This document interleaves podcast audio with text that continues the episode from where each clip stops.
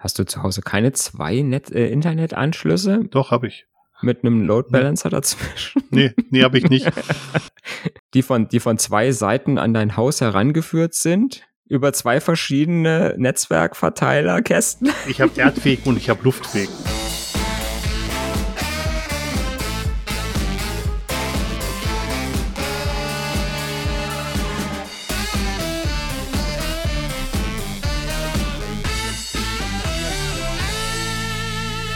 Willkommen zur ersten Episode von Basszoom. Es Buzzwörten für euch Mario. Hallo zusammen. Und der Dirk. Und ebenfalls Hallo von mir. Wie ihr vielleicht wisst, wir nehmen in jeder Folge ein Schlagwort, Neudeutsch Buzzword, auseinander und heute ist das Buzzword Cloud.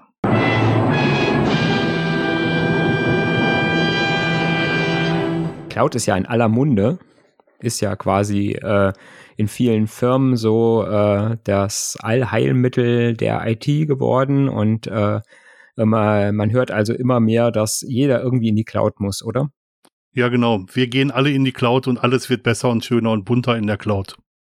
Mhm. Da gibt's ja so ein paar, gibt's ja so ein paar, ähm, sage ich mal, Annahmen, hm, hauptsächlich im Management, äh, wo man dann immer oder wo auch viele Berater, die in die Firmen kommen, einem immer sagen, ne, wenn ihr in die Cloud geht, dann wird äh, die IT für euch viel günstiger, genau. ähm, ist viel billiger, als wenn ihr euch selber einen Surfer irgendwo hinstellt und ähm, ja, ihr braucht keine IT-Abteilung mehr. Ja, genau. Die Cloud ist immer verfügbar, immer schnell und immer schneller als alles andere und fällt auch nie aus. Mhm. Und ähm, irgendwie weiß so richtig erklären kann es immer keiner, was wirklich jetzt Cloud ist, ne? Das stimmt. Dabei hat jeder die Cloud schon in Anführungsstrichen auf dem Smartphone mit iCloud oder Google Drive oder solchen Diensten. Dann nutzt jeder auch noch andere Cloud-Dienste wie beispielsweise WhatsApp oder Streaming-Dienste oder Doodle zur Terminfindung oder auch Google-Dienste. Es gibt sehr, sehr viele Cloud-Dienste und es gibt sehr, sehr viele in der Cloud. Mhm. Was am, eigentlich ist das ja nicht so richtig äh, greifbar, ne? Wenn man irgendwo sagt, äh, die Cloud, ähm, irgendwie, ich weiß nicht, was da so die, die Vorstellung äh, dann ist. Ne? Ist das irgendwo so eine, so eine große Computerwolke, wo dann alle äh, irgendwo gleichzeitig äh, drin sind und irgendwo rumschweben und irgendwo steht ja dann doch, äh, äh, irgendwo muss ja dann doch irgendwo eine Technik dahinter stehen. Ne? Also so, oder ich sag mal so richtig bewusst ist man sich ja eigentlich nicht, ähm, dass man in einer Cloud ist. Ne? Irgendwie, ich, ich, ich sag immer, oder ich habe früher immer gesagt, so als das so aufkam mit dem Cloud, habe ich immer gesagt, ja, früher haben wir das halt Netzwerklaufwerk genannt, ne? So eine Cloud. Genau. Es ist irgendwo gespeichert, man kann es auch wieder zurückholen, aber man weiß nicht, wo es ist. Und da kommt, glaube ich, auch die schöne Abkürzung her für Cloud. Can't locate our users data als Abkürzung für Cloud.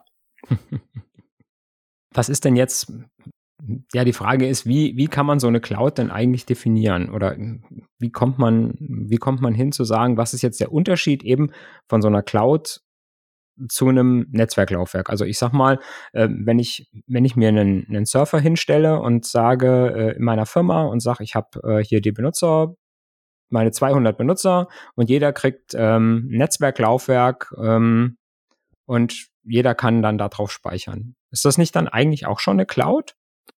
Man könnte denken, dass es Cloud ist, ja. Es ist ein Dienst, der angeboten wird und der anderen zur Verfügung steht und ähm, den andere einfach auch benutzen können, so wie sie wollen. Aber dieser Dienst basiert halt auf einer Infrastruktur, die dem zugrunde liegt. Und das ist eine der, der, der sogenannten AAS-Komponenten, As-a-Service-Komponenten. Das kleinste oder das am weitesten verbreitete, was man so kennt, ist das Infrastructure as a Service, also Infrastruktur als Service. Was damit gemeint ist, ist, dass man eine virtuelle Maschine oder einen Computer aus der Cloud bezieht. Mehr oder weniger. Das heißt aber dann auch, wenn ich jetzt irgendwo einen, wenn ich jetzt einen virtuellen Server, also ich sag mir jetzt mal, ja, ich sag mal, ich habe jetzt in der Firma, stelle ich mir eine große, eine große Hardware hin und sage dann, ähm, ich virtualisiere da jetzt drauf äh, zehn Surfer mhm. und ähm, jede Abteilung kriegt einen davon. Genau. Habe ich dann eine inter also habe ich dann auch eine interne Cloud? Das gibt's, das verstehen viele Leute tatsächlich schon unter Cloud. Und mhm. ähm, das, was das halt nicht hat, ist ähm, eine der Bedingungen, die man so hat wo, wo man halt denkt, dass die Cloud erfüllen sollte, ist, dass sie tolerant gegen Hardwareausfälle ist. Das heißt, wenn dieser eine Host, auf dem ich die virtuellen Maschinen habe, ausfällt, sind die virtuellen Maschinen weg und können auch nicht weiter benutzt werden. Und eigentlich möchte man ja, dass das, was ich tue, von dem Server unabhängig ist. Deswegen macht man ja auch eine virtuelle Maschine. Deswegen müssen schon mal wenigstens zwei Server sein, die eine Cloud bauen. Das heißt, das ist so ein, eine Definition wäre also wirklich, dass ich sage, äh, wenn ich eine Cloud äh, mache oder wenn ich eine Cloud baue, dass ich dann ähm, irgendwo sagen muss, es darf nicht von, irgend, von einer Maschine oder einer Komponente abhängen, weil ich sag mal, das ist ja, ist ja auch wieder die Frage, wenn ich sage, äh, ich habe jetzt meinetwegen da auch drei Rechner stehen, auf die die virtuellen Maschinen verteilt sind, da kann ja einer von ausfallen, mhm. die hängen aber jetzt alle an einer Internetverbindung. Genau. Oder an einer Netzwerkverbindung, würden alle an einem Switch hängen. Ist das dann auch schon wieder dann keine Cloud mehr, weil ich dann sage, okay, ich habe jetzt äh, doch wieder eine Komponente, von der alles abhängig ist? Für mich wäre das dann keine Cloud mehr tatsächlich. Es wäre, mhm. äh, wäre dann einfach ähm, von, von, ja, wie du gesagt hast, es ist von einer Komponente abhängig. Und das ist genauso, wenn man nur ein Rechenzentrum hat letzten Endes. Wenn das eine Rechenzentrum keinen Strom mehr hat, dann sind meine virtuellen Maschinen weg. Dann kann ich damit mhm. nichts mehr anfangen. Ja. Und das möchte, ja, man, möchte man möglichst auch vermeiden. Mhm das wäre ja dann im Prinzip, müsste man dann ja irgendwo sagen, dass man sagt, okay, wenn ich jetzt wirklich sage, ich habe eine, oder der Unterschied von einer Cloud zu dem, was, was wir früher gemacht haben, sage ich damals, mal. muss man immer sagen, damals, ne? Der Unterschied von einer Cloud ist es, äh, ich, ich weiß immer nicht so richtig, ist das nur ein, ist das nur jetzt ein anderer Name für das, was wir eigentlich schon immer gemacht haben und einfach nur, sage ich mal, einfach ein bisschen größer, dass man einfach sagt, okay, äh, früher habe ich halt einen Serverraum gehabt, wo meine drei Server drin standen und äh, später war es dann ein Rechenzentrum, wo dann 200 oder 2000 Server drin standen, äh, wo dann meine äh, Server virtuell mitgelaufen sind. Und irgendwann komme ich dann zu äh, einer Firma wie äh, Amazon mit ihrem S3-Service oder so, wo ich dann sage, das sind dann 100.000 Maschinen über die ganze Welt verteilt. Ähm, ab welcher Größe fängt jetzt das an, eine Cloud zu sein? Ne? Das ist eine gute Frage. Das ist, glaube ich, auch gar nicht so genau festgelegt. Aber es ist so, dass es halt mehr als ein Server ist, sage ich mal. Und nach Möglichkeit, wenn man so will, ist es auch deutlich mehr als ähm, äh, mehr als zwei Server und es ist auch an mehreren mehreren Standorten. Also man kann da verschiedene Definitionen für finden, wenn man will. Mhm.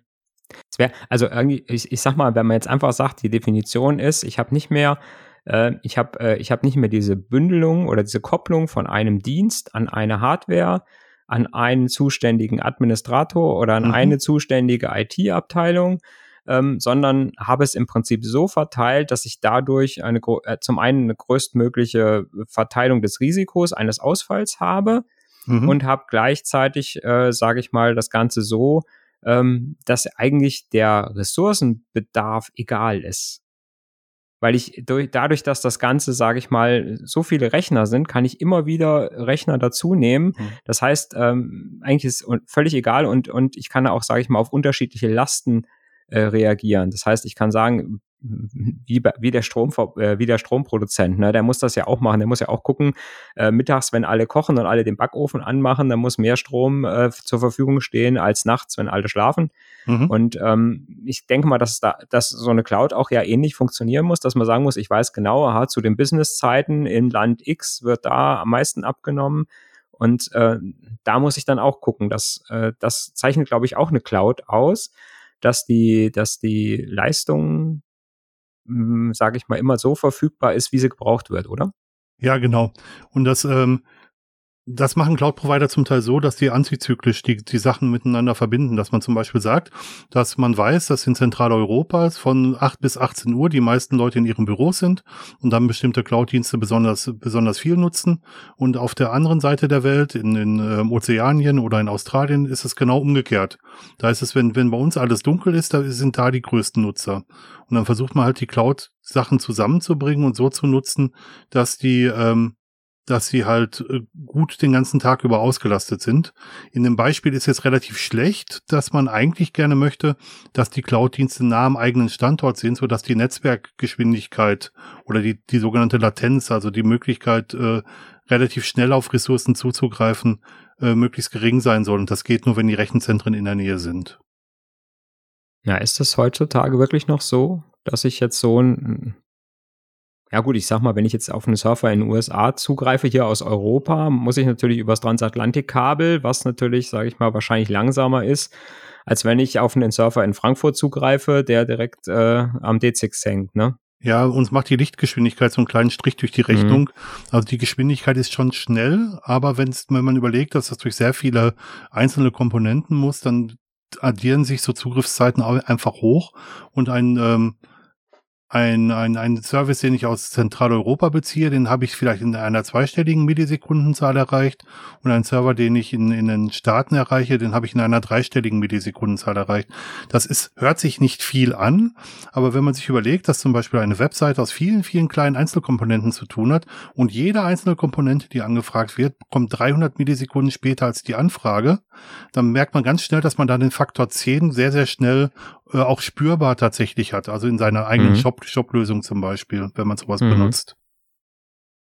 Und ja. des, deswegen bieten die großen Cloud-Provider, da gibt es drei, also Google Compute, Azure und, und auch äh, Amazon Web Services, bieten die halt Rechenzentren nach Regionen an, so dass man in seiner nähe, nahegelegenen Region sich die Dienste mehr oder weniger zusammenklicken kann, ganz genau. Mhm. Also kann ich quasi sagen, ich bin, äh, ich möchte gerne hauptsächlich äh, Surfer in Deutschland haben oder in Europa haben ähm, und bin dadurch natürlich schneller, als wenn ich irgendwo auf einen auf dem Surfer in den USA erst landen muss oder sonst irgendwo auf der Welt. Ne? Ganz genau. Ich kann es jetzt gerade für Azure sagen, weil ich mich damit beruflich beschäftigen muss, mhm. ist, dass es äh, die Rechenzentren immer, immer ein Partnerrechenzentrum in der gleichen Region haben. So gibt es zum Beispiel Western Europe, das ist in Amsterdam und es gibt Northern Europe, das ist in Irland. Die sind halt äh, örtlich voneinander getrennt, so dass Naturkatastrophen den beiden nichts anhaben können. Dafür sind sie weit genug voneinander weg. Aber sie sind ungefähr noch in der gleichen Region, so dass die Zugriffszeiten nicht unnötig groß werden. Mhm. Ja. Du hattest eben, hatten wir angefangen, über diese SS-Service-Geschichten zu sprechen, ne? Mhm. Ähm, also du sagtest, es gibt Infras Infrastructure as a Service, mhm. das heißt, ähm, ich miete mir irgendwo einen, ich miete miet mir irgendwo einen ganzen Surfer sozusagen. Ne? Gen also genau. ich sage, ich will jetzt nicht selber einen kaufen, sondern ähm, ich brauche jetzt mal, sage ich mal, sch relativ schnell einen neuen Surfer, auf mhm. dem ich, sage ich mal, einen Websurfer installieren möchte. Ne? Das heißt, da kann ich dann einfach sagen, okay, ähm, früher musste ich mir, äh, früher musste ich mir eventuell so ein Ding kaufen. Ich musste warten, bis die Hardware geliefert wird. Äh, dann musste jemand da sein, der sie hinstellt, der sie anschließt richtig, der darauf das Betriebssystem installiert, ähm, der das, dann ganz, das Ganze dann konfiguriert und so weiter, Software installiert. Ähm, und heutzutage ist es so, ich gehe irgendwo auf eine Webseite von so einem Anbieter und sage, ich brauche jetzt einen Surfer mit zwei äh, CPU-Kernen mit äh, meinetwegen 16 äh, Gigabyte RAM und äh, 500 Gigabyte Festplatte. Kann ich mir noch aussuchen, ob ich SSD oder SATA äh, haben will. Und ähm, dann klicke ich mir das Ding äh, zusammen und ähm, dann ja, es steht das, sage ich mal, nach 20 Minuten, 15 Minuten, je nachdem, äh, steht mir das Ding zur Verfügung und ich kann loslegen das ist natürlich, äh, das ist natürlich ein, ein großer Vorteil äh, davon, ne, dass ich einfach sage, ich bin völlig unabhängig und ähm, und die, diese Dinger werden ja dann teilweise auch auf Minutenbasis abgerechnet, so dass ich sagen kann, okay, ich habe jetzt vielleicht eine Software gebaut, möchte die jetzt einfach mal testen. Das heißt, ich klicke mir so einen Surfer zusammen, habe den nach einer Viertelstunde, teste den drei Stunden und danach lösche ich ihn wieder. Genau. Das ist ja, sage ich mal, ein ganz großer Vorteil und eine ganz große Flexibilität, äh, die man früher einfach nicht hatte, wo man einfach sagen muss, ich muss jedes Mal, wenn ich sowas machen will, muss ich entweder schon äh, eine Hardware haben oder ein Blech haben oder ich muss neu bestellen, was dann wirklich immer wirklich Wochen gedauert hat, bis ich überhaupt mal irgendwas hatte, fertig hatte, wo ich dann was drauf laufen lassen konnte. Genau, und ich klicke mir vielleicht nicht nur einen Server, sondern gleich 20. Also ich muss dann ja. auch nicht 20 mal Hardware in, in, mein Rechenzentrum bauen, sondern ich klicke mir 20, 30, 40 Server, so viele wie ich brauche. Und, mhm. und die werden im Minutenbereich geliefert, tatsächlich. Das geht mhm. mittlerweile super schnell. Es gibt sogar Cloud-Anbieter, die die kleinsten Server in unter einer Minute bereitstellen. So schnell mhm. kann ich im eigenen Rechenzentrum das einfach nicht bauen. Das geht nicht. Nee, das also funktioniert nicht. Nicht, ja. nicht mit Hardware unten drunter, genau. Ja, ja. Es geht natürlich halt nur, wenn die Hardware-Basis schon da ist, ne, bei den Cloud-Anbietern. Genau, und das ist, das ist auch das Risiko, was sie tragen, weshalb Cloud-Dienste auch ein bisschen teurer sind, als wenn man es selber macht, ist, dass sie natürlich Leerkapazität vorhalten müssen, dass genau solche Sachen wie, ich klicke mir mal eben 30 Server auch funktionieren. Hm. Aber wir haben ja eben gesagt, dass es günstiger ist, ne? Wir haben gesagt, dass das Management glaubt, dass es günstiger ist. ja. Genau, genau. Aber man muss ja immer die Gesamtkosten sehen, ne? Genau. Also wenn man so einen Service, so wie du sagst, zum Testen benutzen will, dann ist die Cloud sicherlich günstiger. Also mhm. ähm, wenn man dann einen Server sich mal klickt und dann sagt, ich benutze den jetzt eine Stunde, zwei oder vielleicht auch einen Monat und danach stelle ich ihn ab, dann habe ich keine weiteren Folgekosten. Ich habe den Monat. Der Monat kostet mich vielleicht mehr, als wenn ich selber machen würde, aber ich habe auch keine Abschreibung und ich habe auch keine Verantwortung für die Hardware. Äh, und danach ist das Thema erledigt. Dann sind die Kosten aufs Jahr gerechnet deutlich günstiger, als wenn ich das selber mache. Das stimmt. Mhm. Wenn ja. ich einen Dienst 100% durchlaufen lasse, dann relativiert sich das alles. Ja, trotzdem, dass ich den Admin spare oder die IT-Abteilung spare. Das ist auch so ein Trugschluss. Man spart ja keine IT-Abteilung. Man spart sich den Hardware-Schrauber, der das Ding in, in, ins Rechenzentrum mhm. schraubt. Man spart sich nicht denjenigen, der den Server verwaltet und sich per, per Remote einwählt und den, den Webserver darauf installiert und die Datenbank installiert und die Software installiert und dann versucht, die Website ans Fliegen zu bekommen. Die mhm. Leute, die Leute spart man sich ja nicht. Nicht in diesem Modell. Ich wollte gerade sagen, da gibt es ja dann andere Sachen. Ne? Es gibt ja jetzt nicht nur das Infrastructure as a Service, sondern äh, geht ja noch weiter. Genau. Die nächste Stufe wäre so Plattform as a Service oder Plattform als, als, als ein Dienst, wenn man so will. Und das kann man so als Baukasten verstehen. Man klickt sich einzelne Komponenten zusammen. Ich sage bewusst klickt, weil vieles über Webfrontends läuft. In, in großen Firmen werden die Dienste natürlich automatisiert bereitgestellt. Da spricht man über Programmierschnittstellen damit und ähm, lässt das in Skripten generieren und auch wieder abbauen. Und ähm, im, im Beispiel von dem, was wir gerade hatten, dass wir eine, eine Webseite betreiben, hätte man, äh, klickt man sich einfach einen Webserver, man klickt sich die PHP-Unterstützung im Webserver und man klickt sich eine Datenbank und das, was man dann tun muss, ist, man konfiguriert das PHP so, dass es mit der Datenbank spricht, man installiert die Software und dann wird die Software über, über den Webserver ausgeliefert und man hat dann seine Software zusammengestellt zusammengestellt aus Komponenten, um die man sich nicht kü kümmern muss letzten Endes. Hm. Das wäre so das, das klassische Webhosting? Das also, ist, ist teilweise schon das klassische Webhosting, so dass die Verantwortung für das Betriebssystem verschwindet. Die Verantwortung für hm. das Betriebssystem macht der Provider, genau und auch den, äh, und ich sag mal, auch die, die drunterliegende, sage ich mal, äh, Infrastruktursoftware, wie halt den Webserver, Apache oder Nginx, äh, mhm. äh, Nginx, äh, was es äh, halt so gibt, und auch das PHP installiert mir der Provider äh, und updatet es hoffentlich auch regelmäßig mhm. ähm, und auch halt die, die Datenbank-Engine. Genau. Und ich muss quasi, ich muss quasi nur noch meine Blog-Software quasi drauf kopieren mhm. und muss sie entsprechend äh, konfigurieren. Genau, so dass das Ganze zusammenspielt. Ich habe den großen Vorteil, dass ich sagen kann, ich, ähm, ich habe jetzt ganz viele Besucher. Ich klicke mir jetzt, die, die gleiche Software soll jetzt über 30 Webserver verteilt laufen. Wir sind jetzt wieder dabei, was ich gerade kurz angesprochen habe, dass wir uns 30 Server zusammenklicken. Wir können uns jetzt einfach nur 30 Webserver klicken, die die gleiche Software mhm. laufen lassen. Oder wir sagen, dass die Datenbank schneller reagieren soll. Wir machen die Datenbank größer und sagen, sie soll schneller auf Anfragen reagieren. Ich zahle dafür natürlich auch. Also mhm. das ist nicht gratis. Das bekommt man nicht geschenkt. Und hin, hinten dran ist es mir ja äh, bei diesem Plattform as a Service, ist es mir ja dann als, äh, als Nutzer oder als, ja, ja, als Nutzer dieses, äh, dieses Services, ist es mir ja egal, ähm, ob das jetzt auf einer Hardware oder auf mehreren Hardware äh, läuft, ob es auf einem virtuellen Server oder auf mehreren virtuellen Servern läuft. Na, wenn ich jetzt eine riesige Webseite habe, wo ich sage, ähm, äh, wo ich sage, die hat, was weiß ich, Millionen Zugriffe in der Minute oder so, äh, kann ich das ja letztendlich nicht mehr so wie jetzt unsere Blogs äh, irgendwie auf einem, äh, auf einem Server laufen lassen, sondern dann muss das einfach auf mehreren Servern laufen. Dann muss so ein, so ein Load Balancer davor, mhm. der quasi dann sagt, okay, ich verteile jetzt die Anfragen auf 100 unterschiedliche oder auch auf 1000 unterschiedliche äh, Server. Ähm, mhm. Wobei mir dann ja in dem Moment ist mir dann halt auch, sind es ja für mich nicht mehrere hundert oder tausend Server, sondern für mich ist es ja quasi eine Plattform, mhm. die quasi, was dann da hinten dran ist an dieser Plattform, ist mir ja schon nicht mehr transparent. Ne? Wenn ich Infrastruktur, äh, äh, das Infrastrukturmodell mache, dann äh, weiß ich genau, ich habe 100 Server gemietet.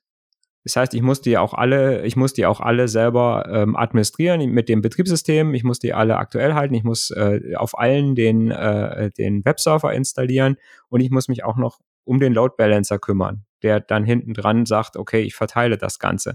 Wenn ich sage, ähm, ich nehme die Plattform, dann habe ich das nicht mehr, sondern sage, okay, ich ähm, habe jetzt quasi, ich muss jetzt nur noch meine Web, äh, meine, meine Anwendung installieren und muss die Anwendung administrieren und die Verteilung der Last dahinter und äh, das ist dann quasi, äh, je nachdem, was ich gekauft habe, kriege ich die Leistung und wie die der, äh, der Anbieter mir bereitstellt und wie der das hinten dran technisch löst, ist mir eigentlich egal und kann mir auch egal sein. Ne? Genau. Ich sage vielleicht, dass wenn mein einer Webserver, den ich mir geklickt habe, zu 80 Prozent ausgelastet ist, dann möchte ich, dass der Anbieter mir einen zweiten Webserver dahinstellt. Wenn beide zu 80 Prozent ausgelastet sind, soll er mir einen dritten Webserver hinstellen. Und dann sage ich, das soll er so lange machen, bis maximal 20 Webserver da, da stehen, weil es mhm. ansonsten meinen Kostenrahmen sprengen würde. Mhm. Aber, aber so ähm, die Rahmenbedingungen gebe ich selber vor. Und da merkt man auch schon, dass die Rahmenbedingungen nicht für mich von mir als Admin auf der Maschine vorgegeben werden, sondern ich sage mal in Anführungsstrichen von einem Cloud-Engineer, der auf einer Abstraktionsebene höher sagt, ich möchte, möchte, dass mein Webangebot immer gut verfügbar ist und deswegen gebe ich bestimmte Parameter an, nach denen sich diese Anwendung ähm, verteilen soll oder skalieren soll, mhm. sagt man, also über mehrere Systeme äh, verteilt werden soll. Genau. Genau, und wenn ich dann äh, im Prinzip dann auch noch sage, ich will mich auch nicht mehr darum kümmern, äh, diese Webanwendung zu, zu installieren, also meine Blog-Software selber zu installieren und auch selber aktuell zu halten und abzudaten, dann kommen wir quasi auf die nächste Stufe. Genau. Das wäre dann Software as a Service und da, äh, da kauft man sich im Prinzip ein schlüsselfertiges äh, Einfamilienhaus zusammen man hat relativ wenig Mitspracherecht, wie dieses Einfamilienhaus gebaut ist, aber man kann sich ganz, ganz gut da zurechtfinden. Man kann seine eigene Einrichtung da reinstellen. Man kann es so konfigurieren, wie, wie man es gerne möchte. Und man kann es dann benutzen und ist aber auch darauf angewiesen, dass der, äh, dass der Betreiber sich um die Sicherung dieser, dieser ganzen Geschichten kümmert. Ähm, und wenn ich Pech habe und ich lasse einen Block laufen und das ist, die Plugins ähm, hängen von bestimmten Versionen ab, dann kann es sein, dass ein Update, Update des Providers dazu führt, dass Plugins von mir nicht mehr laufen. Das kann durchaus passieren. Mhm. Und das ist ja eigentlich, dieses Software as a Service ist ja auch das, was immer mehr in, in Mode kommt, so ein bisschen, mhm. ähm, auch für den Alltag und für den, für den Normalbenutzer, wenn man jetzt mal von Firmen weggeht, ne? Mhm. Ähm, und vielleicht nur mal, sage ich mal, so ein, so ein Klassiker nennt, wie Microsoft 365. Mhm. Ähm, früher habe ich mir, früher habe ich mir halt äh, das Office-Paket gekauft in der Version X, ne? habe es bei mir auf dem Rechner installiert, entsprechend, habe es genutzt solange ich wollte, solange es mein Betriebssystem noch quasi unterstützt hat. Äh, wenn ich mein Betriebssystem, wenn ich mein Windows XP halt jetzt immer noch nehme, kann ich, kann ich auch noch mein Office 95 quasi drauf äh, installieren. Ähm, und ähm, mit dem und ich muss halt, sage ich mal, immer, wenn ich updaten möchte, muss ich halt mir eine neue Lizenz kaufen, die ich aber dann auch wieder gekauft habe und die ich auch wieder so lange nutzen kann, äh, wie ich möchte. Ähm, und da hat man natürlich dann von Seiten der Firmen auch irgendwann gesehen, ja, das ist ja eigentlich äh, blöd, weil die Leute kaufen sich so eine alte, so eine, so eine Version einmal Office und nutzen die dann vielleicht sogar acht, neun Jahre und verdien, wir verdienen acht, neun Jahre kein Geld daran. Mhm. Ähm, und die Leute wollen auch eigentlich gar keine neue Version, weil die können alles gerade so gut von der, ne, die, die, ähm, die äh, wissen genau, wo die Icons sind. Und wenn ich jetzt mir das neue Office ähm, hole, dann ist alles anders und dann habe ich diese komischen Ribbons, die äh, völlig anders sind als in meinem Office 97 und das ja, geht genau. ja alles nicht. Genau. Also und ähm, mit diesem, mit diesem und dann, ich sag mal, ist es natürlich ein guter Schluss und auch ein ein ein äh, ein prima Modell dann zu sagen, nee, wir machen das gar nicht mehr so, sondern wir verkaufen eigentlich nur noch so, ein Soft so eine Software nur noch als Abo und ähm, der Benutzer muss halt jedes Jahr 90 Euro abdrücken und kriegt dafür halt einfach immer das Aktuellste. Genau. Das wollte ich gerade anführen. Dieses Abo-Modell gab es auch schon vorher. Das ist auch ohne Cloud-Dienste schon gelaufen, dass man Software nicht mehr gekauft hat, sondern dass man sie quasi gemietet hat und dass man nur, wenn man diesen monatlichen Betrag oder jährlichen Betrag bezahlt hat, dass man dann auch wirklich Updates bekommen hat und fehlerbereinigte Versionen bekommen hat. Genau.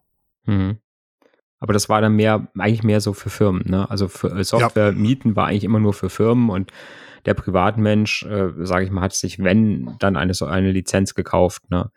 Und jetzt ist es halt so, dass, dass im Prinzip man ja gar keine, ja, ich sag mal, es ist schon schwierig, sage ich mal, sich so eine, so eine Office richtig, so eine richtige, in Anführungszeichen, Office-Lizenz zu kaufen, sondern ähm, ich sag mal, man kriegt ja eigentlich nur noch das 365, was natürlich auch einfach Vorteile hat, wenn ich sage, ich Ne, ich brauche mich einfach nicht mehr drum zu kümmern, äh, immer das Aktuellste zu haben, sondern ich kriege das halt automatisch. Und ich kann vielleicht sogar sagen, ähm, wenn mir die wenn ich äh, den Aufwand auch scheue und sage, ich möchte jetzt gar nicht mehr dieses Runterladen von dem Paket und installieren auf meinem Rechner, möchte ich auch schon nicht mehr machen, sondern ich benutze das komplett im Browser, ähm, was wahrscheinlich für 99,5 Prozent der Benutzer völlig ausreicht, weil das, was die in Word und Excel vielleicht machen, ähm, das geht locker äh, in den Browser-Versionen.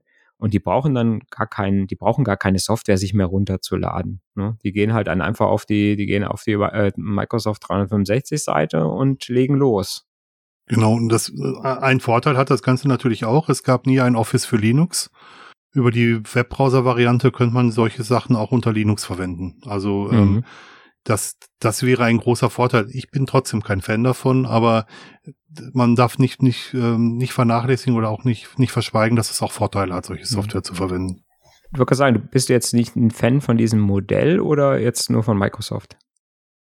Bin generell ein wenig skeptisch, wenn meine Daten auf anderen Rechnern liegen und wenn ich nicht weiß, mhm. was mit meinen Daten dort passiert. Ähm, Im Hintergrund muss man vielleicht sagen, dass vor, vor einigen Wochen der Privacy Shield, das Abkommen zwischen der EU und Amerika gekippt wurde durch, äh, durch den Europäischen Gerichtshof. Das heißt, unsere, es wurde anerkannt, dass unsere Daten auf amerikanischen Servern nicht sicher sind. Und ähm, es gibt den Cloud Act in Amerika, der besagt, dass jedes äh, amerikanische Mutterunternehmen auf jedes Tochterunternehmen, auf die Daten jedes Tochterunternehmens zugreifen kann. Das heißt, selbst eine Microsoft Deutschland GmbH würde sich dem Zugriff durch äh, Microsoft Amerika beugen müssen. Und Cloud-Dienste, die in, in Europa zur Verfügung gestellt werden, würden amerikanischen Behörden offen stehen, so muss man sagen. Mhm. Ja geht zwar wohl mit Richtervorbehalt, aber Richtervorbehalte sind häufig so, dass die einfach, einfach unterschrieben werden. Man findet immer einen, Recht, einen Richter, der eine bestimmte, ein bestimmtes Dekret unterschreibt. Das ist wohl auch so, leider. Auch in Deutschland. Also es ist jetzt hm. kein amerikanisches Geheimnis. Das ist ja, das ist ja generell, ist das ja, äh, wenn du sagst, äh, ich, ich mag es nicht, wenn meine, meine Daten irgendwo äh, auf einem anderen Rechner liegen. Ähm, das ist ja so ein generelles Cloud-Problem. Ne? Mhm. Ähm, das ist selbe, selbe ist ja, sage ich mal, wenn ich heutzutage äh, mein iPhone benutze und äh, das wird automatisch an die iCloud, also halbautomatisch, ich sag mal, ich kann es ja fast nicht mehr wegklicken, dass das Ganze an die iCloud äh, äh, gebunden wird. Das heißt, alles, was ich fotografiere, ähm, ich sag mal, auch wenn es private Aufnahmen sind, werden erstmal in die iCloud synchronisiert und sind da erstmal. Ne, das ist ja, das ist ja genau das Ding. Selbst wenn es verschlüsselt ist und ich sag mal, wir haben ja schon öfter gesehen, dass es halt einfach ähm, da Datenlecks gibt und auch die Möglichkeit gibt, natürlich so einen Account zu hacken, äh, ne, weil man halt den äh, Namen der Katze als Passwort genommen hat, was man äh, halt auch schon bei der Rewe, äh, bei der Rewe Sammelbildaktion auch benutzt hat. Ähm, das kennen, das kennen wir ja, ne? Also ich sag mal, und da muss man wirklich gucken und sagen, wenn die Daten erstmal erst irgendwo anders liegen, dann liegen sie da. Mhm. Und äh, können auch irgendwo, äh, jemand kann auch anders äh, drauf zugreifen. Und von daher hat man immer das Problem, sobald ich meine Daten nicht zu Hause auf der eigenen Festplatte habe, sondern sie irgendwo gespeichert sind, auch wenn sie nur zwischengespeichert sind. Ne? Ist ja in der iCloud ist es ja so, ähm, die, die Dinger, ich sag mal, solange ich jetzt nichts tue, bleiben sie ja auf meinem iPhone drauf. Ne? Mhm. Und ich sag mal, sie werden ja dann auch vielleicht noch auf meinen Mac, den ich auch zu Hause habe, werden sie auch noch gespiegelt. Das heißt, ich habe sie ja da. Also ich sag mal, die Datensicherheit, die ist ja schon hoch. Also, dass die Daten irgendwie verschwinden, äh, oder ich sag mal durch einen durch einen durch eine kaputte Festplatte verloren gehen, das äh, habe ich natürlich dadurch abgesichert. Ne? Und ich sag mal, ich möchte ja nicht wissen, wie viele digitale Fotos äh, schon in die ewigen Jagdgründe gegangen sind bei den Leuten, äh, weil irgendwelche Festplatten kaputt gegangen sind und die Leute niemals ein Backup gemacht haben. Ne, das ist ja was, wo ich sage, das, das ist ja eine Stärke von, von den Cloud-Diensten. Aber ähm, die andere Seite ist halt, die Daten liegen halt irgendwo auf einer Festplatte äh, bei irgendeinem, in irgendeinem Land, äh, wo ich es eventuell nicht weiß.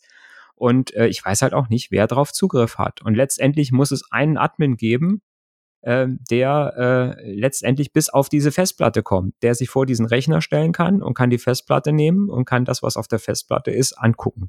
Mhm. Wenn das dann nicht verschlüsselt ist in irgendeiner Weise, kommt er an alle Daten dran. Ne? Ich sag mal, äh, haben wir im Kleinen jetzt gesehen bei dem Twitter-Zwischenfall auch wieder, äh, wo es auch wieder, ne, es ist doch logisch, dass irgendeiner bei Twitter auch, dass es da ein Tool gibt, äh, womit man einfach direkt auf irgendwelche Benutzerkonten zugreifen kann, weil die müssen es ja irgendwie administrieren können. Das. Und wenn es dieses Tool nicht gäbe, gibt es irgendwo einen Menschen, der auf die Datenbank direkten Zugriff hat. Ne? Also es gibt irgendwo einen Admin, der die Datenbank äh, äh, auf die Datenbank zugreifen kann. Und dann kann der in der Datenbank einfach direkt die E-Mail-Adresse von dem Benutzer ändern.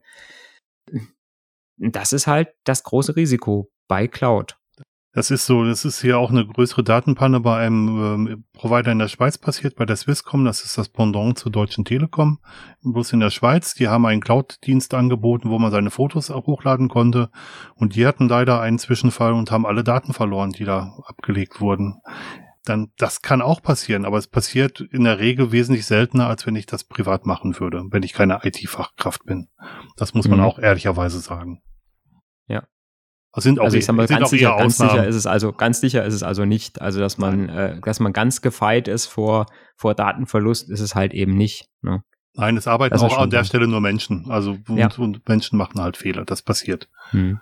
Ja, und wenn ich die Synchronisation eingestellt habe und habe eingestellt, dass Löschungen auch synchronisiert werden und ich lösche eine Datei bei mir auf der Festplatte, dann wird die Löschung natürlich auch auf die Cloud synchronisiert und dann ist die auch weg. Genau, dann kann ich nur hoffen, dass der Provider, bei dem ich mich äh, befinde, auch Backups macht und mhm. mir vielleicht aus seinem Backup die Datei wieder rauskratzen kann, so dass er mir die zur Verfügung stellen kann. Ähm, ja, hoffen halt. Ja. Man weiß es, man weiß es nicht so genau. Oder man hat einen entsprechenden Vertrag mit dem Provider, der sicherstellt, dass das wirklich gemacht wird. Ja. Genau. Sind wir mit den S-Services durch? Genau. Sozusagen und könnten noch mal äh, so auf eine generelle, auf so eine generelle ähm, Definition von Cloud kommen. Die, äh, du hast da, ähm, du hast da vom, äh, vom äh, NIST was rausgesucht. Genau. Es gibt eine Cloud-Definition, die als gemeinhin äh, die Cloud-Definition anerkannt wird, und das ist die, halt die vom NIST, dem National Institute of Standards and Technology, also dem Nationalen Institut für Standard und Standards und Technologie. Und die hat wesentliche Merkmale für, für, für Cloud zusammengestellt. Und ein wesentliches Merkmal ist, dass man einfach Selbstbedienung hat, dass man auf Abruf jederzeit sich Sachen zusammenklicken kann. Deswegen habe ich gerade im Vorfeld immer so viel von Zusammenklicken gesprochen. Man hat als User oder Anwender immer die Möglichkeit, sich irgendwelche Dienste zusammenzusuchen. Ja, ich glaube, das ist so, das ist so, ein, das ist so eine, ganz essentielle äh, Sache, ne? dass man sagt, wenn ich jetzt Cloud-Dienste anbieten will und will das auch wirklich Cloud nennen, dann sollte es auch so sein, dass der Benutzer ohne irgendwelches äh, Zutun, dass er irgendwelche, äh, dass er irgendwelche Menschen anrufen muss oder irgendwelche Bestellformulare ausfüllen muss, sondern dass er einfach sagen kann, ja, jetzt will ich, äh, ich brauche jetzt noch 100 Gigabyte Speicher mehr, äh, ich brauche noch einen Prozessor mehr, ähm, ja, ne, und das ist ja auch heutzutage, im, im Prinzip ist das ja auch so, auch im Privaten, ähm, sage ich mal, wenn ich jetzt sage, ich habe äh, von irgendwelche äh, äh, Google Drive oder äh, iCloud, die haben sie eben ja schon mal angesprochen, äh, da kann ich immer hingehen, kann auf die Webseite gehen, kann mich einloggen und kann sagen, so, ich möchte jetzt gerne äh, anstatt 500 Gigabyte, äh, die kostenlos sind, hätte ich jetzt gern 5 äh, Terabyte und bezahle dafür halt jetzt dann 60 Euro im Jahr, was auch immer. Ne? Also jetzt nur mal so als Beispiel. Das ist einfach so, das ist, sage ich mal, so eine Sache, wenn ich das machen kann, also wenn ich per Selbstbedienung mir Sachen dazu oder auch wegklicken kann, dass ich auch sage, ich brauche jetzt weniger. Äh, das ist eine Sache, die ich haben muss, damit ich es Cloud nennen darf. Genau. Dann ein weiteres Merkmal ist, dass es einen breiten Netzwerkzugang zur Verfügung stellt. Das heißt, dass zum einen die Bandbreite und die, die Geschwindigkeit, die sogenannte Latenz, äh, Zugriffsgeschwindigkeit relativ hoch ist und dass es unabhängig ist, mit welchem Endgerät ich auf die Dienste zugreife.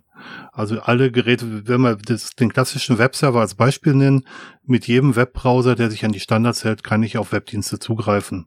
Und das ist unabhängig davon, wo ich bin und, und was ich genau äh, damit machen möchte. Wenn, sobald, solange sich mein Client, mein Browser an die Standards hält, kann ich, kann ich diesen Dienst auch benutzen.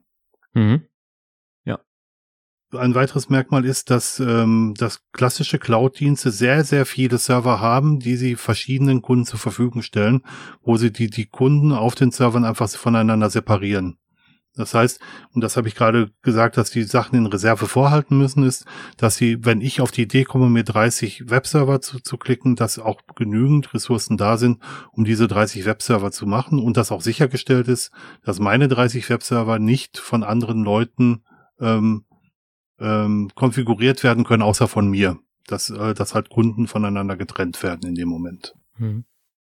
Das ist natürlich, uns ist noch ein, äh, ist natürlich auch Ressourcenoptimierung, ne? Mhm. Dass ich einfach sage, ähm, ich habe jetzt da nicht ein, normalerweise habe ich irgendwo, oder ich sag mal, früher hatte ich mir einen Server hingestellt, den musste ich, äh, den musste ich von vornherein so dimensionieren, dass ich sage, es darf nicht so teuer sein, dass mhm. ich jetzt irgendwas dahinstelle, was zehnmal so viel äh, Ressourcen hat, wie ich brauche ähm, musste aber gleichzeitig auch sagen, okay, wenn ich das Ding jetzt kaufe und will es fünf Jahre benutzen, dann muss es auch, sage ich mal, den Ressourcenbedarf in fünf Jahren noch decken. Mhm. Das heißt, da musste man immer, sage ich mal, relativ äh, jonglieren und musste sagen, ich muss jetzt, ich darf jetzt nicht das Kleinste kaufen, was jetzt gerade jetzt meine äh, meine Ressourcen deckt oder meinen Bedarf deckt, sondern ich muss auch denken, was brauche ich vielleicht die nächsten fünf Jahre und konnte dann äh, musste dann halt entsprechend was kaufen, habe natürlich dann vielleicht die ersten zwei drei Jahre äh, mit, mit, einem, mit einem Rechner oder mit einem Surfer gearbeitet, der eigentlich viel zu groß für mein Unternehmen war mhm. oder für meine Bedürfnisse war, für das, was ich gerade machen wollte. Und erst nach vier, fünf Jahren, äh, sage ich mal, habe ich ihn ausgenutzt und dann war er aber eigentlich schon wieder zu langsam, ne? weil dann kam man nämlich dann die letzten zwei Jahre äh, gerade noch so, sage ich mal, über die Runden. Ähm, das ist in der Cloud natürlich viel besser, weil ich dann einfach sagen kann, okay, ähm, auf dieser Hardware laufen jetzt so viele, äh, so viele äh, oder laufen so viele Kunden, wie die Hardware halt schafft. Und wenn ich jetzt sage, ähm, ich habe jetzt auf einmal ähm, weniger, beziehungsweise ich, die, die Kunden brauchen weniger, kann ich sogar, sag mal, von einem Rechner auf den anderen äh, Ressourcen verlagern in Echtzeit und kann sagen, okay, der Rechner, der jetzt gerade nicht so viel zu tun hat, ähm, weil gerade da weniger Kunden was machen, der kann jetzt quasi Arbeit übernehmen von einem, der vielleicht gerade ein bisschen überlastet ist. Ganz ne? Also das ist also ein ganz großer Vorteil, äh, ein ganz großer Vorteil von Cloud. Genau. Also das, das kann auch nur dann funktionieren, wenn man alles, sein ganzes Angebot standardisiert hat, so dass auch die Dienste einfach, einfach verteilt werden können über mehrere Server. Also, mhm. dass man nicht, also, das ist generell ein Kennzeichen. Der, der Cloud-Provider gibt in der Regel die Größenordnung vor, die man konfigurieren kann, die, die Dimensionen. Man kann nicht alles ähm, machen. Also ganz, ganz hardware-spezifische Sachen sind halt relativ schwierig, äh, einer, einer breiten Öffentlichkeit zur Verfügung zu stellen, zum Beispiel. Mhm. Dann kommen wir zum nächsten Punkt, das ist die schnelle Elastizität. Das haben wir gerade im Vorfeld auch bei den, bei den Cloud-Diensten angesprochen. Wenn ich merke, dass mein Angebot gut genutzt wird, möchte ich in der Lage sein, möglichst schnell auch mehr CPUs dazu zu buchen und mehr, mehr Speicherplatz dazu zu buchen, höhere Geschwindigkeit dazu zu buchen, einfach per, per Mausklick. Das meint man, mhm. das meint man mit Elastizität. Mhm.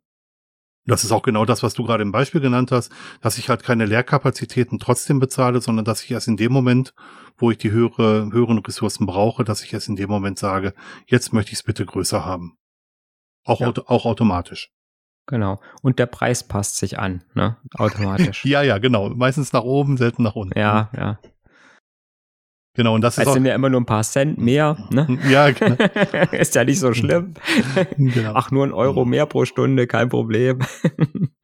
Das, das ist auch genau der letzte Punkt. Also alle Leistungen, die der Provider bringt, werden gemessen und alle Leistungen, die gemessen werden, werden auch bezahlt. Ja. Und ähm, es gibt durchaus auch Modelle, wo man sagt, dass man richtig große Rechner zur Verfügung gestellt bekommt, man wird nach dem CPU-Bedarf der eigenen Anwendung bezahlt. Das kennt man mhm. noch früher vom Großrechner. Und äh, das äh, gibt's im Cloud-Bereich auch. Weniger häufig, aber es gibt's halt genau da auch. Ja. Das sind halt dann schon recht spezielle Dinge wahrscheinlich, ne? Ja, genau. Also es gibt im Großen und Ganzen genau diese, diese fünf Punkte. Selbstbedienung, breiter Zugang, Bündelung von Ressourcen, also dass es über, über mehrere Rechner verteilt wird, dass es elastisch ist, dass man also selber bestimmen kann, wie viel man braucht und dass die Leistung halt gemessen wird. Mhm. Das sind die fünf wesentlichen Merkmale von Cloud. So, jetzt, jetzt hast du was, äh, äh, jetzt hast du was dazwischen gemogelt in Stock, was vorher noch nicht drin war. Ja, ich, ich habe gemerkt, dass wir ganz vergessen haben, in unser Dokument aufzunehmen, ähm, dass es verschiedene Cloud-Typen gibt. das, was, was wir jetzt beschrieben haben, kann man natürlich auch im eigenen Rechenzentrum betreiben, indem man sich viele Leerkapazitäten zur Verfügung hält und, ähm, und das anbietet und sagt, wir lassen unsere internen Kunden einfach von uns solche Cloud-Services beziehen. Das mhm. nennt, nennt man äh, On-Premises oder halt lokale Cloud. Mhm. Wahrscheinlich dann eher bei richtig großen Firmen, oder? Ja, also ähm, ich arbeite in einer, in, einer, in einer Firma mit knapp 2000 Mitarbeitern ähm, und äh, da gibt's sowas nicht, um es mal ganz platt zu sagen. Das, da muss man schon deutlich größer sein. Hm. Genau. Ähm, dann gibt es den sogenannten Hybrid-Cloud-Ansatz. Das kann man sich sehr gut vorstellen. Man hat einen Teil lokal und einen Teil hat man ähm, hat man ähm, in der echten Anführungsstrichen Cloud. Mhm. Und das typisches Beispiel für sowas wäre zum Beispiel so Monatsendberechnung oder Jahresendberechnung oder Quartalsendberechnung, dass man sagt, das, was ich in meinem Rechenzentrum stehen habe, das reicht aus, um den Tagesbetrieb zu machen. Nur für die Spitzennast bediene ich mich von Ressourcen aus, aus der Cloud und die ähm, stellen dann die nötige Rechenkapazität zur Verfügung, die mir, die mir im lokalen Rechenzentrum fehlt. Mhm. Das ja. liest sich total toll. Die meisten Anwendungen unterstützen das einfach nicht. Also äh, ich wollte gerade sagen, das muss natürlich auch, das muss natürlich auch dann die Anwendung können. Die muss natürlich dann auch sagen, ach, jetzt nehme ich da noch ein bisschen CPU von äh, irgendwo aus dem Internet. genau. Äh, also es gibt gibt gibt Plattformmodelle, die sowas unterstützen. Also die haben vor allem mit Containerisierung zu tun. Aber es ist nicht trivial und nicht aus mhm. aus der Schachtel. Man nimmt keine Anwendung ja. aus der Schachtel und die ist auf einmal Hybrid Cloud fähig. Das ja. das gibt's nicht. Mhm.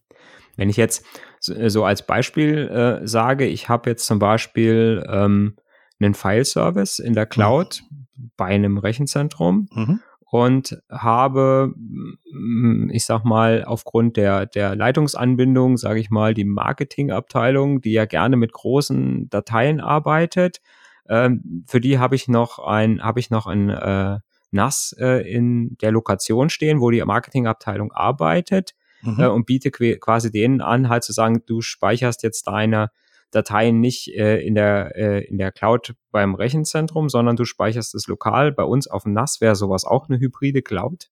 Ja, man könnte man könnte das quasi so machen, dass man zum Beispiel sagt, alle Daten, die älter sind als ein Jahr, die lagere ich nach außen aus, weil ich die nicht ständig mhm. im Zugriff brauche in ein ja. Archivsystem. Und dieses Archivsystem lasse ich extern laufen. Das mhm. könnte man als hybride Cloud verstehen, ja. ja. Obwohl jetzt das NAS, sage ich mal, wieder was ist, wo wir eben gesagt haben, ähm, ein Dienst an eine Hardware gebunden. Genau, aber es gibt ja auch NAS-Systeme, die über mehrere mhm. Hardware laufen. Also NAS, ja. NAS steht für Network Attached Storage. Das muss man vielleicht den Nicht-Technikern ja. kurz erklären.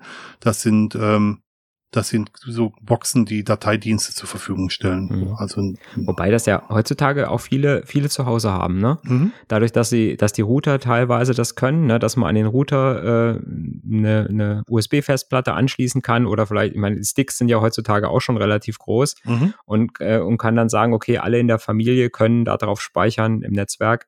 Ähm, das ist ja so was, was heutzutage auch schon viele zu Hause haben. Das stimmt. Man merkt aber auch immer, immer mehr, je schneller die Internetverbindungen werden, desto mehr verschwindet das Lo äh, Lokal in den eigenen vier Wänden und desto mehr zieht das in die Cloud tatsächlich. Ja, ja, weil, na klar, die Leute haben ja auch, ja, da kommen wir jetzt schon wieder vom Thema ab, ne? Wenn ich sage, die Leute haben ja halt auch meistens keine Computer mehr, sondern nur noch Smartphones. Ja, und sie wollen vielleicht ähm, die Bilder auch äh, sehen, wenn sie beim, äh, wenn sie bei Freunden sind und wollen sich die Bilder da dann auch angucken können. Ja, ja. Und wenn das lokale NAS aus dem Internet erreichbar ist, das gibt äh, besondere Sicherheits äh, oder kann besondere Sicherheitsprobleme geben, sage ich es mal so.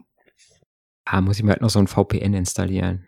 Genau, da haben wir wieder ein neues Wort, was, was wir benutzen Gleich aufschreiben in die Liste. genau. VPN. VPN. Passwort. genau.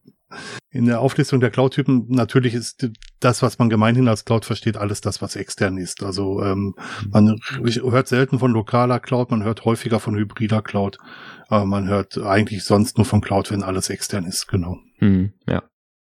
Wie ihr jetzt vielleicht schon gehört hat aus dem, aus dem Ganzen, was wir erzählt haben, spielt die sogenannte Cloud erst ihre Stärke aus, wenn wir uns über Plattform as a Service oder Software as a Service unterhalten. Ähm, das heißt, man klickt sich die Dienste oder die, die Bausteine zusammen, mit denen man Software betreiben möchte. Und das, was wirklich interessant ist, mein Job wird dadurch überflüssig. Also ich bin ein traditioneller Admin. Ich kann so Blechinfrastruktur als Service kann ich gut machen. Das ist das, was ich wirklich kann und gelernt habe.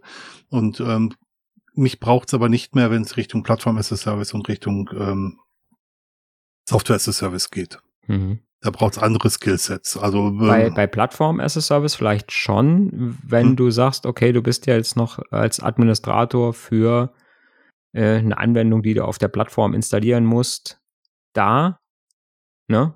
Dafür sind wir zum Beispiel schon zu groß. Ich betreibe wirklich nur, Platt mhm. nur Plattformen. Ja, ja. Ja, genau. Aber mhm. du hast recht. Wenn ich so einen Webserver betreibe und zur Verfügung stelle, finde ich mich in Plattform as a Service nochmal wieder. Genau. Ja, ja. Aber spätestens bei Software as a Service bin ich dann quasi als Admin eigentlich komplett raus. Mhm. Äh, weil äh, ich sag mal, was soll ich dann da noch machen? Ne? Dann ist die, die Anwendung ist da, ich brauche nichts mehr installieren, ich brauche eigentlich auch nichts mehr konfigurieren. Ähm, dann brauche ich eigentlich nur noch jemand, der die, die Sachen zusammenklicken kann.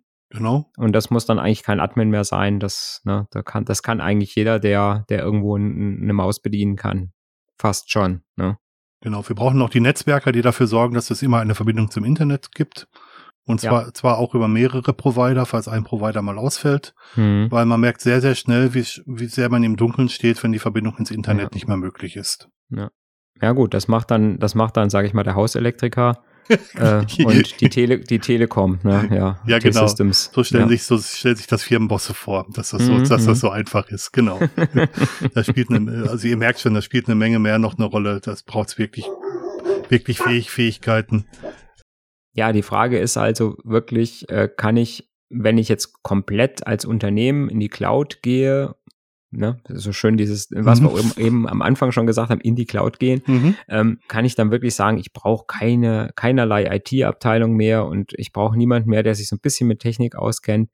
Ähm, äh, jein, ne? Weil ja. ich sag mal, so ein bisschen Technik steht ja immer noch, ähm, steht ja auch wirklich immer noch da. Ähm, auch wenn man jetzt sagen kann, zum Beispiel, okay, ähm, ich sag mal, das geht ja irgendwann so weit, dass ich sage, ich habe an, wenn irgendwo an bei einem Benutzer ein Arbeitsplatz kaputt geht, dann äh, ruft er irgendwo an bei einem, bei einem äh, Service-Dienstleister äh, und ich sag mal, innerhalb von zwei, drei Stunden kommt irgendein Express-Paketdienst, bringt einen neuen Rechner und der Benutzer muss dann nur noch in der Lage sein, ähm, das Ding halt quasi das alt, den alten Rechner abzustöpseln und die gleichen Kabel an dem neuen wieder anzuschließen. Mhm. Das kann natürlich auch schon ein Problem sein.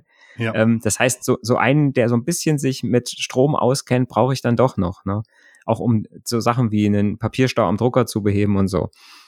Ja, das oder dass, dass es Leute gibt, die ähm, die Fragen zu, zu, zur Textverarbeitung haben, wie bestimmte Sachen in der Textverarbeitung gemacht werden oder wie man Serienbriefe machen muss. Also den, den mhm. Support vor Ort braucht man in der Regel dennoch. Also mhm. ich bin. Der ist aber mehr so ein fachlicher Support an, als genau. ein technischer, ne? Das ist richtig. Ähm, das ist auch was, was jetzt bei mir, sage ich mal, äh, wo ich in einer kleinen Bank nur arbeite, die sehr rechenzentrumsabhängig ist, äh, ist das bei mir ja auch äh, was, wo ich sage, mein Hauptjob ist eigentlich mehr der fachliche Teil ähm, und auch die, die fachliche Administration der, der bankfachlichen Anwendung. Und sage ich mal nur im Hinter Hintergrund, sage ich mal noch so ein bisschen Technik. Ich muss zwar im Prinzip noch verstehen, wie die Cloud beim Rechenzentrum funktioniert, äh, muss sie auch noch zum Teil administrieren, weil ich natürlich auch Benutzerrechte vergeben muss und so weiter. Ähm, aber ich sag mal so, ich muss halt eigentlich kein Active Directory mehr selber installieren können und konfigurieren können. Und ich muss auch kein, äh, keine, äh, keine äh, LDAP-Dienste, die irgendwelche oder Single Sign-On-Dienste installieren und betreiben. Das macht halt dann irgendwo das Rechenzentrum. Ja, ja, genau. Also die, die, die Fähigkeiten verlagern sich ein wenig. Ähm, ich bin mach in der Firma auch ein bisschen was mit Cloud und meine Aufgabe ist so mehr Automatisierung und automatische ähm, Generierung von, von, äh, von Anwendungen über, über Skripte und über mhm. sogenannte Playbooks, die, ähm, um, um solche Dienste zur Verfügung zu stellen. Genau. Mhm. Also Genau, also es braucht immer noch IT-Fachpersonal, aber die, die Fähigkeiten, die das IT-Fachpersonal braucht, die verändern sich halt. Ja, ich muss halt gucken, im Prinzip äh, muss ich mich halt gucken, wo ich mich hin entwickle, ob ich mich mehr halt in diesen fachlichen äh, Bereich begebe, wo ich sage, ich kann im Prinzip vor Ort bleiben mhm. äh, beim Benutzer ähm, oder ich muss halt sagen, ich muss irgendwo weggehen und muss, äh, muss dann Richtung dem Dienstleister gehen, der dann hinterher äh, die Cloud administriert, wo ich dann halt wieder mehr die technische Administration mache, mhm. ähm, wo man früher im Prinzip so ein bisschen alles in einem war. Ne? Genau. Also das, worüber wir reden im Großen und Ganzen, ist ja das klassische Outsourcing. Das heißt, dass man externe Dienstleister damit beauftragt, interne Abläufe zu äh, oder interne Dienste bereitzustellen. Mhm. Und es ist Outsourcing, es ist, das nächste Buzzword. Ja, guter Punkt.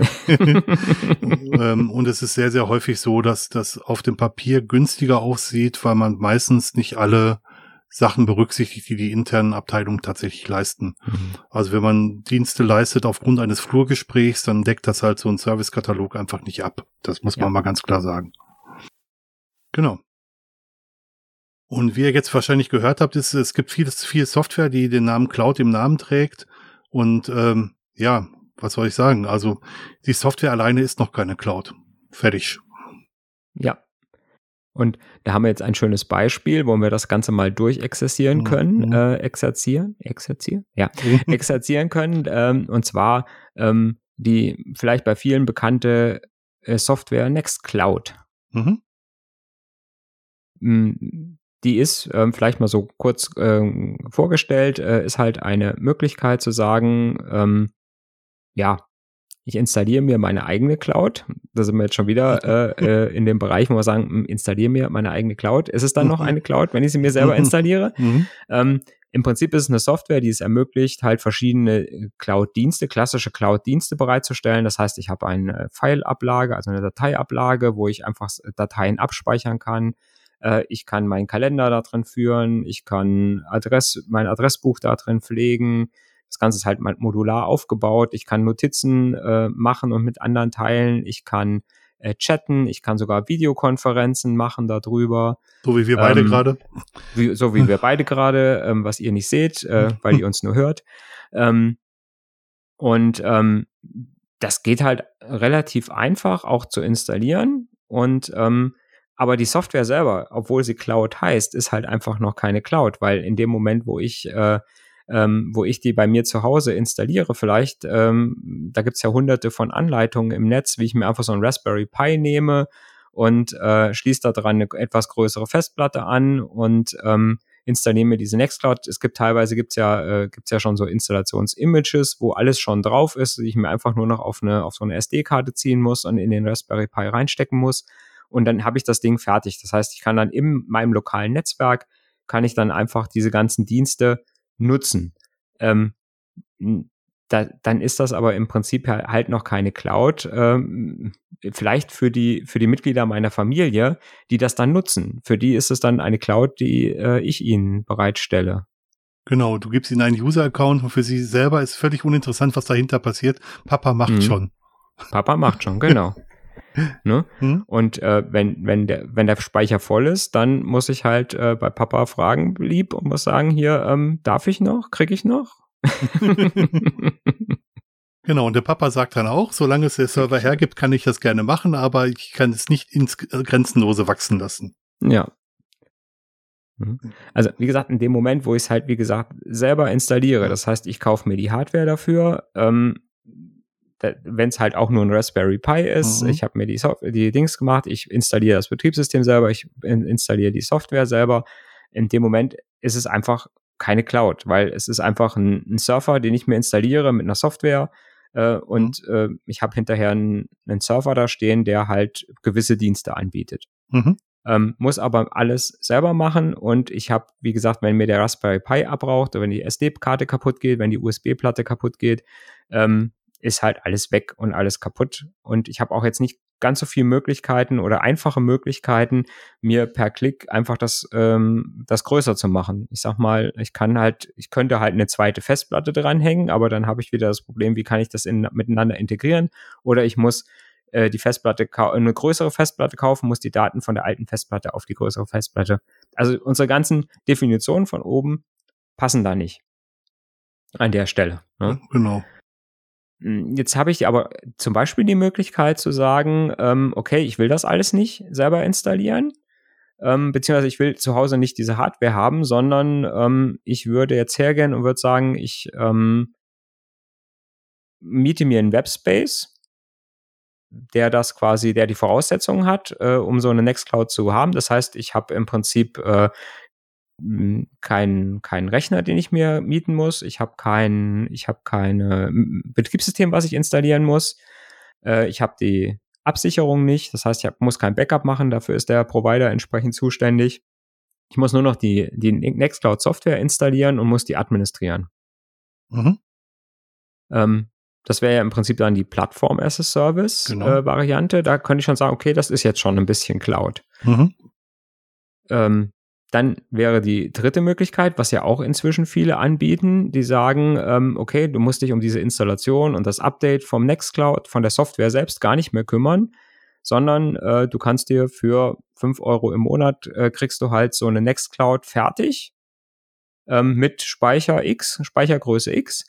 Ähm, da musst du jetzt dann im Prinzip selber nur noch die Benutzer installieren, äh, die Benutzer administrieren. Äh, du kannst die Plugins, also was, was die Software anbieten soll, also was die Nextcloud anbieten soll, kannst du äh, selber noch äh, installieren. Aber alles andere, also hinten dran, äh, wie das installiert wird, wie das abgedatet wird, ähm, ist völlig egal. Das äh, machen wir für dich. Ne?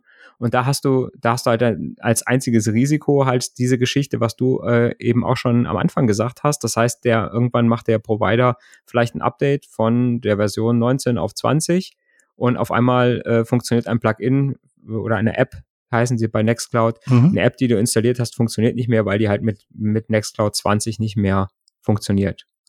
Und ähm, da hast du halt dann halt auch keine Möglichkeit dazu sagen, nee, ich will jetzt das Update nicht, sondern die machen das natürlich für alle, logischerweise. Ne, und äh, werden das dann nicht einfach nur jetzt für einen dann nicht machen. Ne, das wäre im Prinzip, wäre das dann, äh, wäre das so eine, äh, eine Möglichkeit äh, wieder. Das Ganze dann als, ja, das ist dann schon Software as a Service. Und ich sag mal, dann in der allerletzten Ausbaustufe wäre es dann so, dass ich sage, okay, ähm, ich äh, miete mir quasi nur noch den, äh, oder ich sag mal, ich kaufe nur noch den Benutzer auf der Nextcloud. Mhm. Ne? Das heißt, ich, äh, ich habe gar, gar nichts mehr mit der Administration der Nextcloud zu tun, sondern ich kriege einfach nur noch Zugangsdaten. Äh, äh, Mario äh, vergibt dir ein Passwort mit E-Mail und so weiter. Und dann habe ich einfach nur die Dienste, die dir da zur Verfügung stellt. Habe ich natürlich auch nicht die Möglichkeit, eigene Apps zu installieren, sondern kann nur die Apps nutzen, die der, die, äh, die der Provider mir zur Verfügung stellt. Aber für mich ist das das Einfachste. Das heißt, ich habe im Prinzip meinen, meinen Platz, wo ich sagen kann, ich kann drauf speichern. Ich habe vielleicht meine Kalender, meine Kontakteverwaltung, äh, habe meine Notizen, meine Aufgabenverwaltung. So, sage ich mal so, das Grundpaket, was ich brauche, äh, sage ich mal, um IT zu machen. Und das wäre, das wäre, sage ich mal, dann so die, das wäre im Prinzip die verserviceste Möglichkeit, wo ich sage, da, da brauche ich dann wirklich überhaupt nichts Administratives mehr zu können. Mm, und das sind halt auch so, das sind eigentlich auch die Sachen, wo ich, wo ich heutzutage auch viele Cloud-Dienste oder viele Anwendungen nutze. Ne? Also ich sag mal, und sei es, äh, sei es ein WhatsApp, wo ich einfach nur noch sage, ähm, ich möchte chatten und ich mache mir dann ein Konto und alles andere ist völlig egal. Ne? Genau, oder, oder eine Dropbox oder, oder wie man es auch immer nennen möchte, oder Terminverwaltung mit Doodle oder so.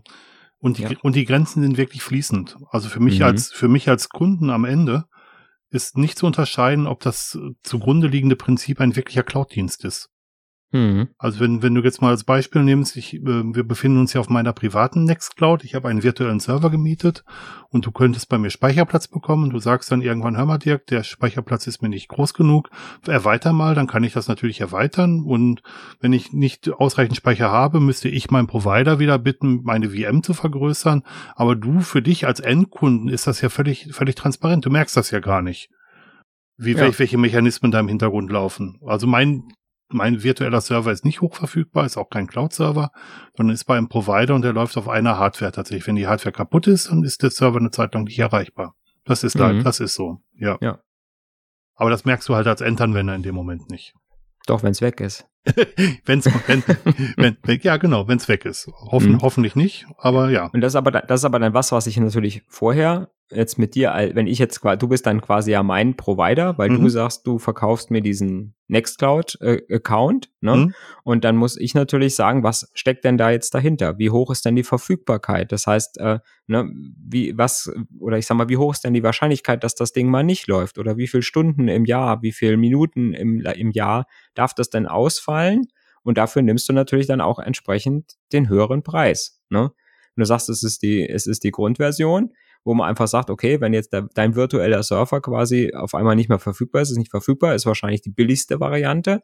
Mhm. Ne? Und wenn du aber hinten dran ein Hochverfügbarkeitscluster äh, mieten musst, äh, damit du für deine Kunden das zur Verfügung stellen kannst, dass das nie ausfällt in ne, mit einer Wahrscheinlichkeit von 99,999, ähm, dann muss das natürlich auch entsprechend was kosten. Das und die Kosten musst du weitergeben. Genau. Also um, um das mal vorwegzunehmen, zwischen Mario und mir fließt kein Geld.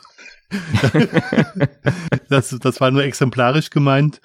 Aber ja, wenn ich das Ganze hochverfügbar haben wollte, müsste ich das eben auch auf breitere Füße stellen. Das stimmt schon. Und was man bei solchen Sachen immer vergisst, ist, dass der eigene Internetzugang, den man so hat, nicht hochverfügbar ist.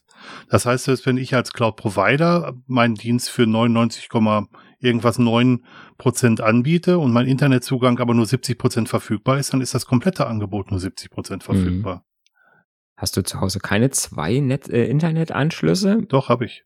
Mit einem Load Balancer dazwischen? Nee, nee, habe ich nicht.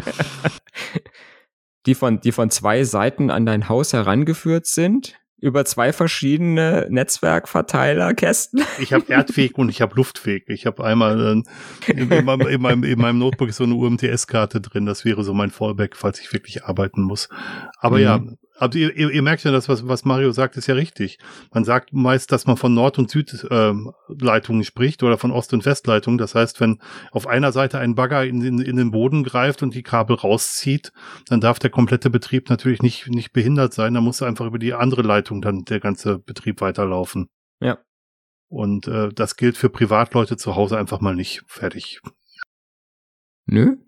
Hast, hast, du einen hochverfügbaren Router zu Hause über Nord- und Westleitung mit verschiedenen Providern, über verschiedene Backends, die über verschiedene Kabel laufen? Ja, genau. Ja. Also man kann das beliebig weit spinnen, ihr merkt das schon. Eine Frage des Preises. Genau. Gut. Ja. Was, was, was bleibt vom, was bleibt vom Buzzword übrig? Ja, für mich bleibt einfach übrig, nicht alles, was sich Cloud nennt, ist Cloud. Also das, das vielleicht das Größte, was übrig bleibt für mich. Mhm. Ja. Und vielleicht, dass man einfach gucken muss, dass man sagt, wenn ich Sachen in der Cloud benutze und in der Cloud speichere, äh, habe ich halt Vorteile, ähm, aber halt auch gewisse Nachteile, die ich miteinander abwägen muss, glaube ich. Ne? Wo ich einfach sagen muss, ab welcher ja, oder ab welcher Privatheit von Daten möchte ich es vielleicht nicht mehr in der Cloud haben und möchte es wirklich zu Hause auf einer Festplatte und wenn es die Festplatte vom Rechner ist, haben, wo ich vielleicht äh, einmal in der Woche, einmal im Monat wenigstens äh, nochmal auf einen USB-Stick eine Datensicherung mache und sage, nein, diese Sachen will ich halt nicht auf einer Cloud haben irgendwo, weil es mir doch zu privat und zu sensibel ist. Genau. Also einfach jetzt für den für den Privatmenschen, ne? Genau. Ähm, weil man kommt ja eigentlich, wie gesagt, an Cloud-Diensten heutzutage nicht mehr vorbei. Nein, ich bin zwar kein großer Fan davon, aber ich nutze natürlich auch Cloud-Dienste, ähm, ganz klar, wie jeder, wie jeder andere auch. Ähm, und äh, das ist aber genau das, was du sagst. Man muss selber seine Daten klassifizieren und sich überlegen, wo man bestimmte Daten haben möchte. Ähm, und wie, wie man sich absichert, dass die Dat eigenen Daten nicht in, in fremde Hände geraten. Am einfachsten ist, wenn man sie gar nicht erst dem Cloud-Dienst zur Verfügung stellt. Falls man sie dem Cloud-Dienst zur Verfügung stellt, sollte man ziemlich genau in die Geschäftsbedingungen gucken, äh, was da drin steht, wer da alles auf die Daten zugreifen kann. Also das ist vielleicht einer der großen Vorteile der Datenschutzgrundverordnung, dass, dass die äh, Provider verpflichtet sind, genau das offenzulegen, was mit den Daten passiert. Ja, Wobei, aber es halt nicht vor Angriffen schützt. Ne? Das ist so. Ähm, selbst wenn ich jetzt sage, ähm, selbst wenn ich jetzt sage, ich habe jetzt einen super Datenschutz, ähm, ich habe vielleicht auch keine keine Verbindung in die USA, dann habe ich halt immer noch meine eigene äh, Unsicherheit, dass jemand doch irgendwo an mein Passwort kommen kann oder dass halt wirklich irgendjemand ähm, beim bei dem Provider irgendwie doch an die Daten kommt, unverschlüsselt ähm, das Risiko habe ich halt trotzdem noch. Ne? Aber die, wie gesagt, die Datenschutzgrundverordnung ist da schon natürlich hilfreich, aber halt vielfach halt nur im Nachhinein. Ne? Wenn ich halt einfach sage, ich kann es jetzt einfach, wenn das Kind in den Brunnen gefallen ist, kann ich es halt äh, nochmal anfordern, wo es hingefallen ist oder wie tief es gefallen ist. Aber ähm, dann ist es halt trotzdem schon passiert.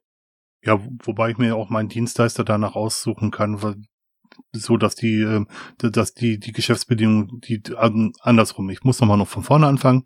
Ich suche mir meinen Dienstleister so aus, dass mir die Geschäftsbedingungen am meisten zusagen. Also 100 Prozent wird es wahrscheinlich nicht geben, aber ähm, man kann ja auch mal so Geschäftsbedingungen nebeneinander legen bei Diensten, die wichtig sind mhm. und dann auch sagen, dass, ähm, dass mir das eine mehr zusagt als das andere. Ja, gibt's noch was zu sagen? Von meiner Seite aus nicht mehr. Dann würde ich sagen, könnten wir dieses Thema schließen. Ja. Das Thema Cloud, unser erstes Buzzword unserer ersten Folge. Ähm, historischer, ein historisches Ereignis äh, sozusagen, bei dem ihr jetzt dabei gewesen seid. genau. Wir hoffen sehr, dass es euch gefallen hat. Wir würden uns sehr über Kommentare von euch freuen. Am liebsten hier im Blog tatsächlich unter die, unter die Episode, weil dann hat jeder was davon. Genau. Unsere weiteren Kontaktmöglichkeiten findet ihr auch in den Show Notes zu dieser Folge äh, oder halt auch auf unserem Blog, auf unserer Webseite basszoom.de mit 3Z. 3Z. Basszoom. Basszoom. Basszoom. genau. Ähm, wenn es ja. euch gefallen hat, sagt uns Bescheid. Wenn es euch nicht, nee, wenn es uns, wenn es euch gefallen hat, sagt es anderen. Wenn es euch nicht gefallen hat, sagt, sagt es uns. Genau, das war ein schönes Schlusswort. Gut, und einen schönen Abend und schönen Tag euch allen. Tschüss. Ja, tschüss.